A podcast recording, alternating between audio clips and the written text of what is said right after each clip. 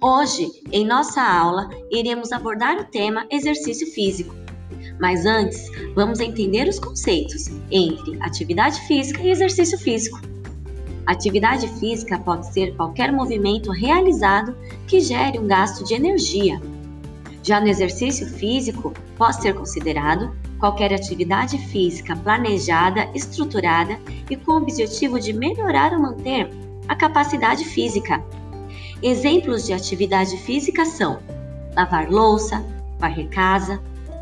No exercício físico, alguns exemplos são musculação, corrida, ciclismo, entre outros, desde que sejam periódicos. Para a nossa atividade de hoje, vocês deverão escolher um exercício físico e explicar como ele pode melhorar a capacidade física. Use termos da fisiologia humana e da anatomia. Qualquer dúvida, entre em contato por e-mail.